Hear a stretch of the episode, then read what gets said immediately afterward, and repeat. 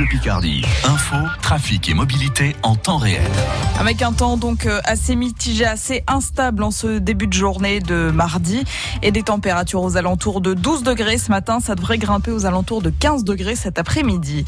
Marie-Gaëtane Comte, Abbeville veut anticiper une deuxième vague de Covid-19. Et pour cela, la mairie va tenir toutes les deux semaines un conseil de veille sanitaire. Le premier conseil de veille sanitaire s'est tenu hier pour s'adapter à l'évolution de l'épidémie de coronavirus, François Sauvestre. Et pour coller au mieux à cette évolution et anticiper un rebond ou une deuxième vague de contamination, ce conseil de veille sanitaire va se réunir toutes les deux semaines.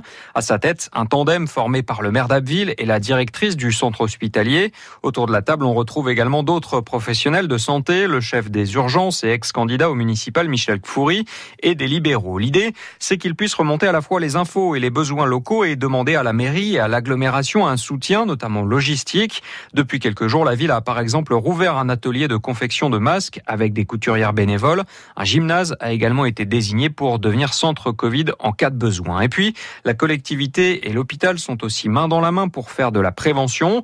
Des médiateurs de la ville vont être formés spécifiquement pour faire passer le message auprès des jeunes. Des panneaux seront ajoutés dans les rues et les chemins où se croisent beaucoup de sportifs. Et puis, c'est aussi pour marquer les esprits que ce conseil de veille sanitaire a décidé de dévoiler le nombre de morts du coronavirus au cours de la première vague. 52 victimes à l'hôpital d'Abbeville. Les précisions de François Sauvestre pour France Bleu Picardie et à 8h10, nous serons avec Pascal Demarthe, le maire d'Abbeville qui ne veut pas prononcer d'interdiction généralisée d'événements mais gérée au cas par cas.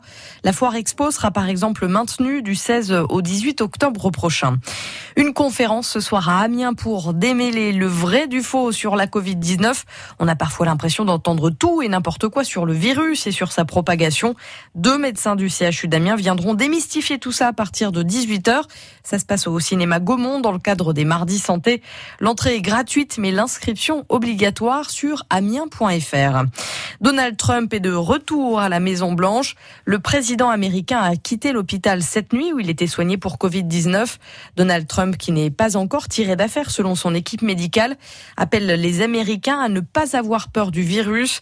La campagne reprend donc à moins d'un mois de la présidentielle américaine. Les 3A continuent de se mobiliser pour sauver leurs emplois. À l'appel de la CFDT, les salariés du sous-traitant aéronautique de Méholt près d'Albert se retrouvent tout à l'heure à partir de 9h sur le site. C'est la fin des négociations du plan de restructuration qui prévoit la suppression de 128 postes à Méholt sur 170. Une information judiciaire contre X pour enlèvement, séquestration et meurtre est ouverte dans l'enquête sur la mort de Victorine.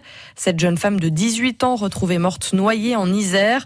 Ses obsèques auront lieu demain à Bourgoin-Jallieu. En France Bleu Picardie, il est 6h03 et en tennis, il n'y a, oh, il n'y aura aucun Français donc en quart de finale à Roland Garros. La dernière représentante Fiona Ferro a été éliminée hier par l'américaine Sofia Kenin, sixième joueuse mondiale.